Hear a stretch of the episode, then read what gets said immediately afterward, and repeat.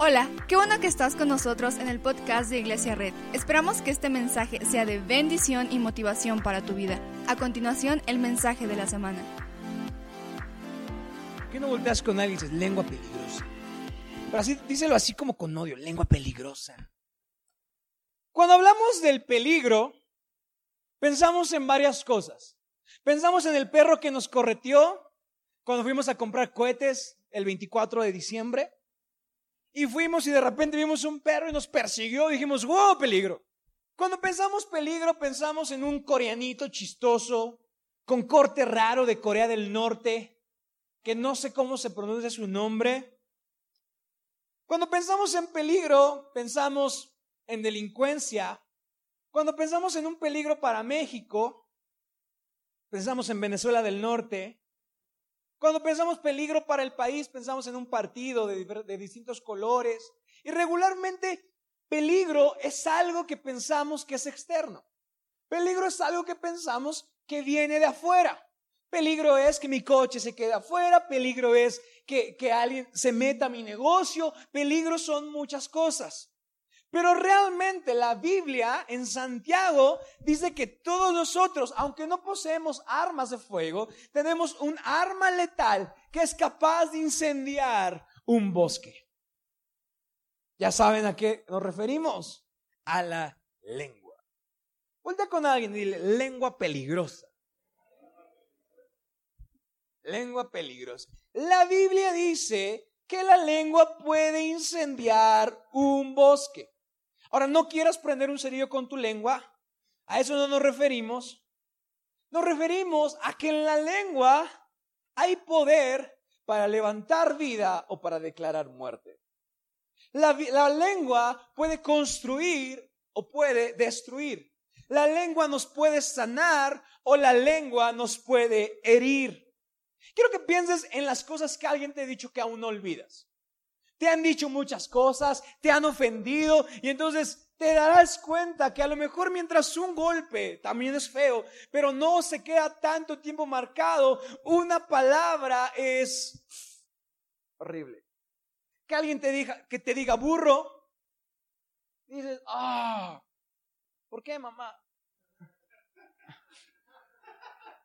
Entonces lo que pronunciamos con nuestra lengua tiene un poder increíble. Voltea con alguien y dile, tu lengua tiene un poder increíble. Hay cuatro cosas de las que vamos a hablar por qué la lengua es peligrosa. La primera es la crítica. Hola. Criticamos al pastor porque siempre viene de tenis. ¿What? ¿Por qué no puede traer un traje como todos los pastores decentes? Hablamos de la mentira. Todos hemos mentido alguna vez. Que levante su mano quien no haya dicho ninguna mentira. Muy bien. Vamos a hablar del chisme. Hola. Se acabaron las salidas de dos horas a la tienda. A partir de ese momento es kilo de azúcar para mi casa. Nada de que, perdón, hijo, sé que ya desayunaron, pues que me encontré a la comadre. Me contó un chismecito. Y hoy hablaremos de la queja. Volte con alguien, dile la queja. La cochina queja. La queja, la queja. La... ¿Cuántos se han quejado una vez en su vida? Somos humanos, nos quejamos. En la Biblia hay muchas quejas que están escritas ¿Qué pasó. Una de las primeras quejas se encuentra en Éxodo 14 del 11 al 12. Te voy a explicar qué pasa. Moisés libera al pueblo de Egipto y entonces de repente están pasando por un desierto y entonces checa lo que dicen los egipcios. Dicen, entonces le reclamaron a Moisés. ¿Acaso no había sepulcros en Egipto? Que nos sacaste de allá para morir en el desierto. ¿Qué has hecho con nosotros? ¿Para qué nos sacaste de Egipto? Ya en Egipto te decíamos, déjanos en paz. Preferimos servir a los egipcios. Mejor nos hubiera sido servir a los egipcios que morir en el desierto. Es una de las quejas que están puestas en la Biblia, pero te puedes imaginar qué nivel de queja tenían los israelitas que preferían una esclavitud en Egipto que una libertad en el desierto. ¿Alguien está aquí? De repente se pusieron fresas. Ay, papá, Moisés, ¿por qué otra vez crema de champiñón? Se empezaron a... Estábamos mejor en Egipto, papá Moisés, ¿qué rollo contigo? Y podemos decir, ah, qué gachos los egipcios. Digo, qué gachos los israelitas, ¿no? O sea, Moisés rifándose, o sea, peleando, mandó un diez plagas, se rifó. Y tú le pagas así. Pero te pones a pensar, decimos, qué gachos los egipcios. Pero cuántas veces nosotros nos hemos, hemos, adoptado la misma actitud, perdón, de los israelitas, hemos adoptado la misma actitud de los israelitas al quejarnos de nuestro proceso. Casi siempre nos quejamos de nuestro proceso.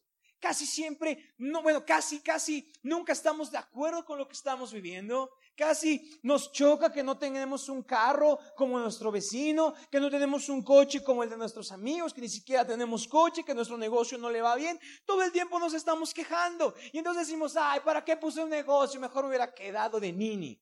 ¿No? Porque todos tendemos a quejarnos.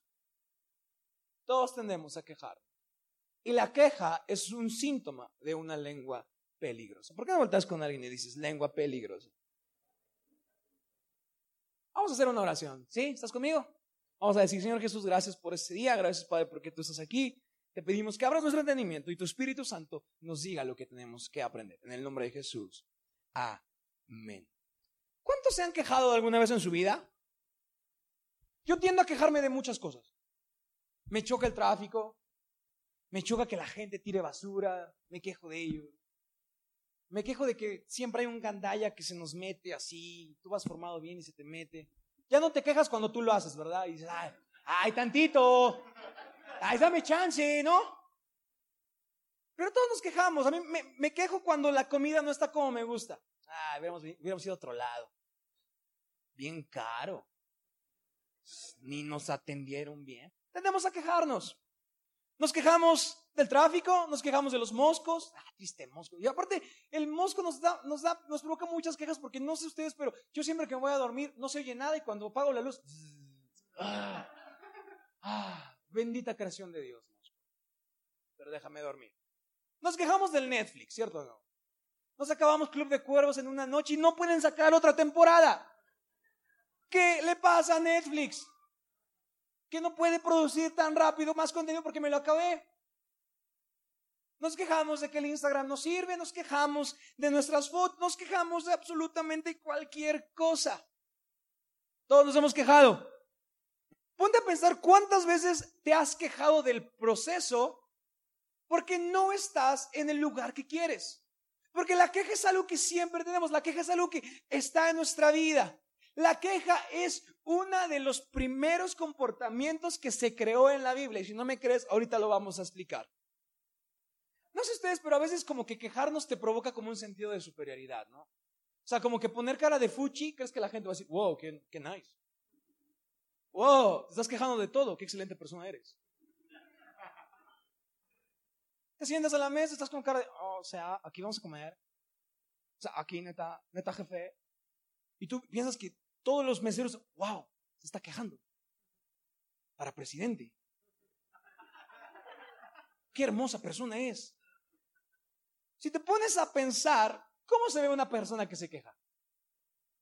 Dices, ah. Dices, a la otra no lo invito, neta. Aunque sea mi hija, la dejo. A mí me gusta este lugar, me gusta, y si no quiere, como otro lado, ¿no? A veces creemos que la queja nos hace ser fresas, pero lo que realmente hace la queja es que nos convierte en un depósito de basura. A veces creemos que la queja produce resultados positivos y lo que no nos damos cuenta es que la queja son palabras que en lugar de hacer crecer mi entorno lo contaminan. Porque puedo disfrutar hasta que alguien se queja. Las quejas son expresiones verbales de creencias negativas. Y a veces creemos que nos quejamos y la gente va a decir, wow, premio al más quejoso. Pero realmente lo que hace es contaminarnos. Porque cuando tú te quejas, pones semillas negativas y una semilla negativa nunca produce algo positivo. Cuando tú te quejas, estás sembrando una semilla negativa y una semilla negativa nunca, nunca, nunca, nunca da un resultado positivo. Por más que parezca, nunca da un resultado positivo. Y lo peor que hace la queja es que la queja me hace sembrar semillas negativas donde Dios ha puesto una semilla de bendición. La queja se centra en algo que muchas veces no podemos cambiar. Y a veces la queja hace que busquemos culpables en otra gente. Las mamás se quejan de sus hijos, los hijos se quejan de sus mamás, las mujeres se quejan de los hombres, los hombres se quejan de las mujeres, y estamos en una cultura que de todo, de todo, de todo se queja. Y decimos, ¿qué fresa soy al quejarme? Pues no. El problema de la queja es que nos ata al pasado y hace que nuestro presente y nuestro futuro se escape de nuestras manos. Déjame te pregunto esto, ¿cuántas veces te quejaste y esa queja te impidió llegar a un lugar donde Dios quería que hicieras algo?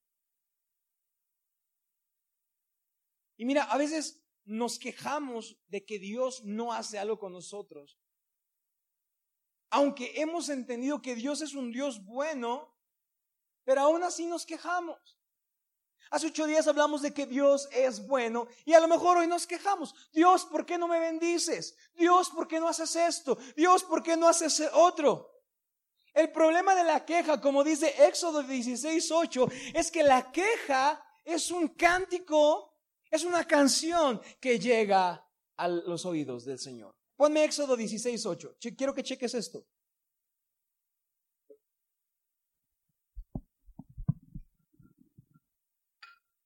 Dice, esta tarde el Señor les dará, les dará a comer carne y mañana los saciará de pan, pues ya los oyó murmurar contra él. Ok, ok, pausa. Cada que nos quejamos, ¿contra quién nos quejamos? Contra Dios. O sea, Dios está en su silla, está así, y de repente escucha que alguien en su pueblo y, de, su, iglesia está diciendo, ay, qué canciones tan aburridas. Y Dios así como que, ay Dios, es que no tengo que comer. Y Dios así de, ¿no nos ha prometido el Señor que nos dará a comer carne y mañana nos saciará de pan? ¿No nos ha prometido un mundo de bendiciones? ¿No nos ha prometido que Él nos levantará? ¿No nos ha prometido que seremos una ciudad en lo alto que alumbrará todo nuestro entorno? ¿No nos ha prometido que nuestro negocio será el negocio más exitoso de la cuadra? ¿No nos ha prometido que nuestros hijos serán gobernantes de esta nación? ¿No nos ha prometido que seremos empresarios? ¿No nos ha prometido que de esta iglesia saldrá un, un movimiento que cambie la escala? ¿No nos ha prometido eso? ¿A qué no nos ha prometido que siempre nos cuidará? ¿Que no nos ha prometido muchas cosas? que no hay promesas en la Biblia que nos hacen ver que Dios es bueno y cuando vemos eso aún decimos, ay Dios, ¿qué onda contigo? Y nos quejamos. A veces comprendemos cuán bueno es Dios y aún así nos quejamos. Porque la queja siempre existe en medio de nuestras bendiciones. Nos quejamos del tráfico, pero adivina qué, tienes un coche. Nos quejamos de que no hay ventas en nuestro negocio, adivina qué, tienes un negocio. Nos quejamos de nuestro jefe, adivina qué, tienes un trabajo.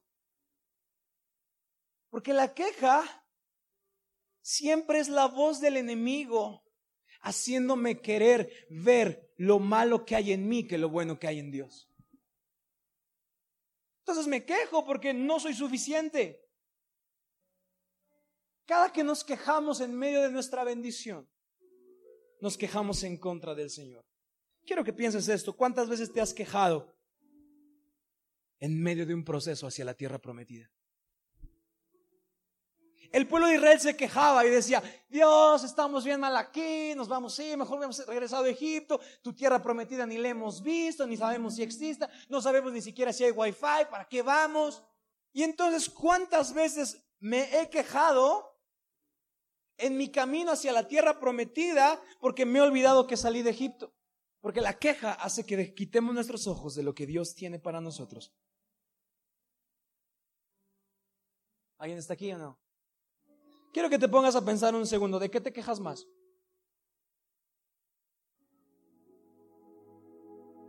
¿De tu esposo, de tu esposa?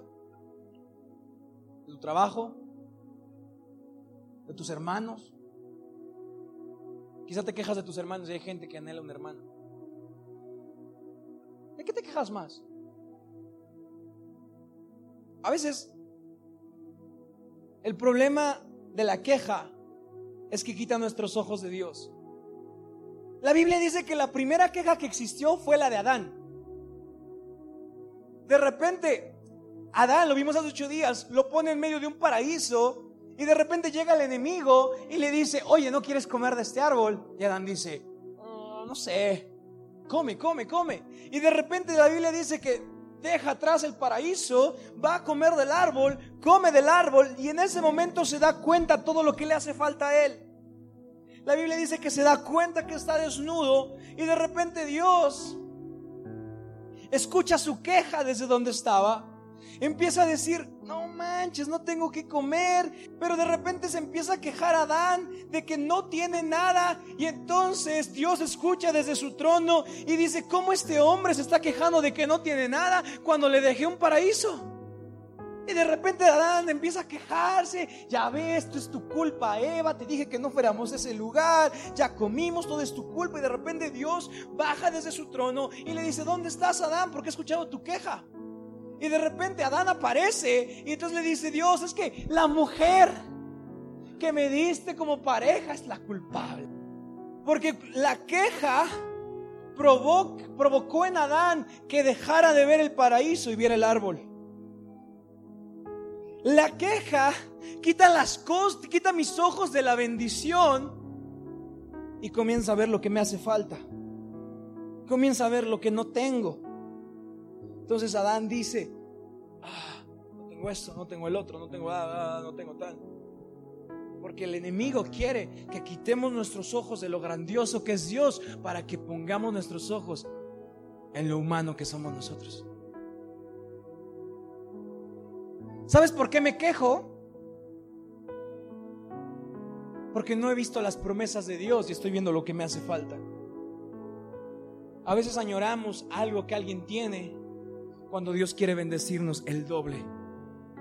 A veces decimos, ¿por qué no tengo lo de Él? Y Dios es porque no te toca lo de Él. Te toca algo más grande, te toca bendición más grande, pero es que te estás quejando porque estás viendo lo que te hace falta hoy y no estás viendo lo que te puedo dar mañana.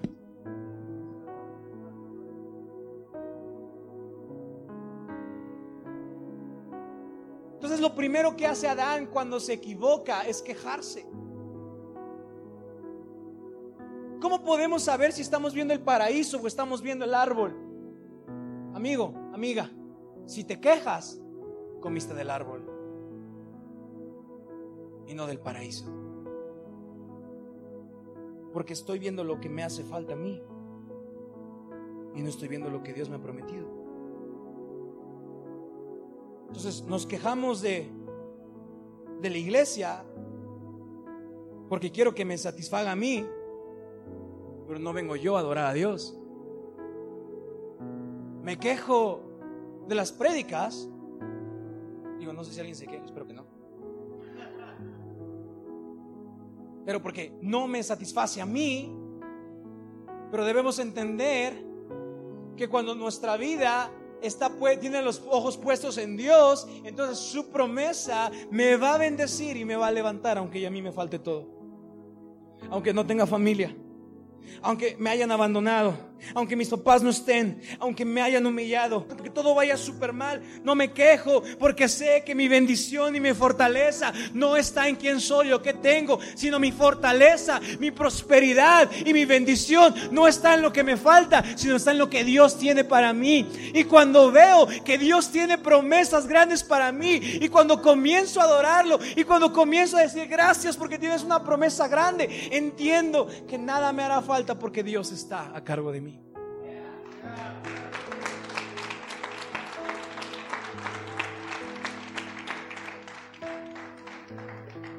La queja ha quitado nuestros ojos de la belleza de Dios y los ha puesto en nuestra desnudez. Entonces me quejo porque estoy poniendo mis ojos en el trabajo, pero la Biblia dice que el que añade riqueza es Dios.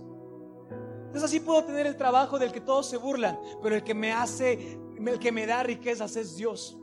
Me puede costar mi emprendimiento, me puede costar mi negocio nuevo, pero no me quejo porque me va mal, sino agradezco y adoro porque Él es el quien añade riqueza.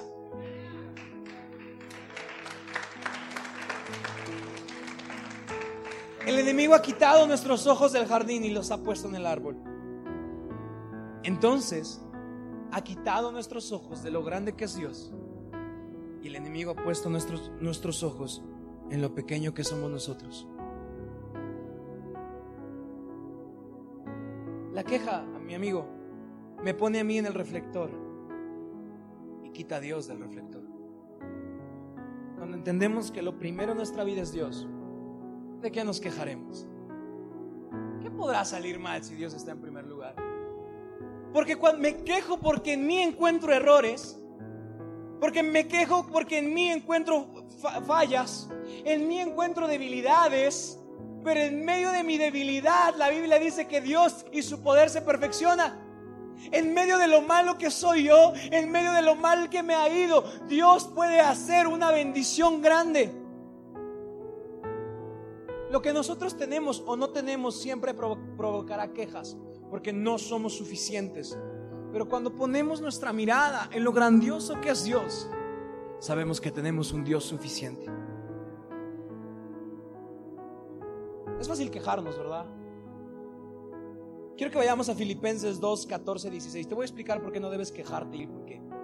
Quiero que lo leas conmigo. Dice, háganlo todo sin quejas ni contiendas, para que sean intachables y puros, hijos de Dios sin culpa en medio de una generación torcida y depravada. En ella ustedes brillan como estrellas en el firmamento, manteniendo en alto la palabra de vida. Así en el día de Cristo me sentiré satisfecho de no haber corrido ni trabajado en vano. ¿Sabes por qué no es bueno quejarnos? Porque la queja detiene el buen testimonio. La queja hace que no seamos faros que brillan en la oscuridad. La queja nos hace que estemos tan concentrados en quejarnos y menos en trabajar. Porque cuando nos quejamos, detenemos el, buen testimonio. Cuando nos quejamos, detenemos las buenas cosas que Dios tiene para la gente a través de nosotros. También quejarnos produce resultados negativos. La queja produce más queja. La queja negativa, bueno, toda queja es negativa, pero la queja reconecta nuestro cerebro para cada vez ser más negativos. Entonces las mujeres siempre dicen, ay, a todos los conozco y todos los hombres son iguales. Y te quejas, ese igual, el otro igual. Oh, sorpresa, quizá todos son iguales porque a todos los estás conociendo iguales. Porque lo negativo llama a lo negativo. Atraigo eso. Pero si digo, me voy a enamorar de un hombre de Dios que me cuida, que me respete y que servimos a Dios juntos, adivina qué. De repente va a llegar alguien de reto así, hola. ¿Cómo estás, mi amor? Men. Entonces, en lugar de quejarme de mis hijos que son unos flojos, voy a declarar que son bendecidos. En lugar de quejarme de que mi negocio no está dando tanto dinero hoy, voy a declarar bendición que mañana no seré yo el que pide prestado, sino será el que prestará. No voy a quejarme por mi trabajo. Voy a establecer la temperatura de mi lugar de trabajo. También quejarse arruina las relaciones. Nadie quiere invitar otra vez a alguien que se quejó. Y piensa en alguien que ya no invitas porque es bien quejumbroso. Y si no encuentras a alguien, creo que eres tú. También quejarse nos concentra en el problema y nos quita tiempo de solución. No sé cuánto tiempo te has quejado por un problema que has aplazado el tiempo de solución. Es que mi vida todo está mal. Es que mi familia. Es que no me despierto temprano ni para el servicio de las 11 ni para el servicio de la una. Quejarnos imposibilita a Dios de darnos una respuesta creativa a nuestro problema. Hoy debemos dejar de quejarnos y comenzar a adorar y decir, Dios, a lo mejor hoy no veo la respuesta, pero sé que tú eres bueno y sé que tú eres fiel Y a lo mejor hoy me quejo de mi familia, pero sé que harás un milagro. Y a lo mejor hoy me quejo de mi esposo, pero sé que harás algo. Y a lo mejor hoy me quejo de mis papás, pero sé que harás algo. A lo mejor hoy me lastima lo que estoy viviendo. A lo mejor hoy me hiere lo que estoy pasando, pero sé que eres bueno. Sé que eres grande, sé que eres fiel. Y entonces no te, no, no te, no te elevo mis voces con quejas, sino te elevo mi voz con adoración que te dice gracias porque eres bueno, aun en medio de mi tormenta. Gracias porque eres bueno. ¿Qué debemos hacer para combatir la queja? Te voy a decir dos puntos. Si puedes cambiar tus circunstancias, cámbialas. ¿Puedes cambiar algo? Cámbialo. ¿No puedes cambiarlo? Cambia tu perspectiva. A veces nos quejamos no porque haya un problema, sino porque estamos viendo el problema como un problema y no como una oportunidad de Dios para bendecirme. ¿Sabes una cosa? Cada problema debes dejar de verlo como problema y comenzar a verlo como una oportunidad para que Dios haga un milagro. Tus hijos son un problema, no los veas como problema, velos como oportunidad de un milagro. Tu matrimonio es un problema, no lo veas como problema, velo como una ventana que puede abrirse para provocar un milagro. Tu negocio es un problema, no lo veas como problema, velo como la fuente que mañana dará de comer a muchas familias. Porque cuando nosotros dejamos de quejarnos, y elevamos nuestra voz, no de queja, sino de adoración delante de Dios, Él abre las puertas de los cielos y comienza a derramar bendición hasta que sobreabunde.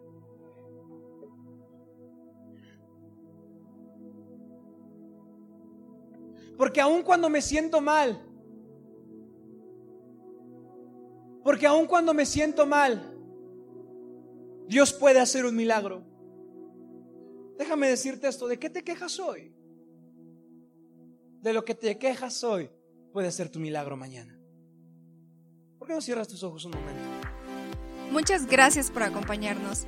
Subimos contenido semanalmente, así que suscríbete y síguenos en redes sociales. Te dejamos los links en la descripción. Nos encanta pasar tiempo contigo, así que si estás en Tlaxcala no olvides visitarnos este domingo.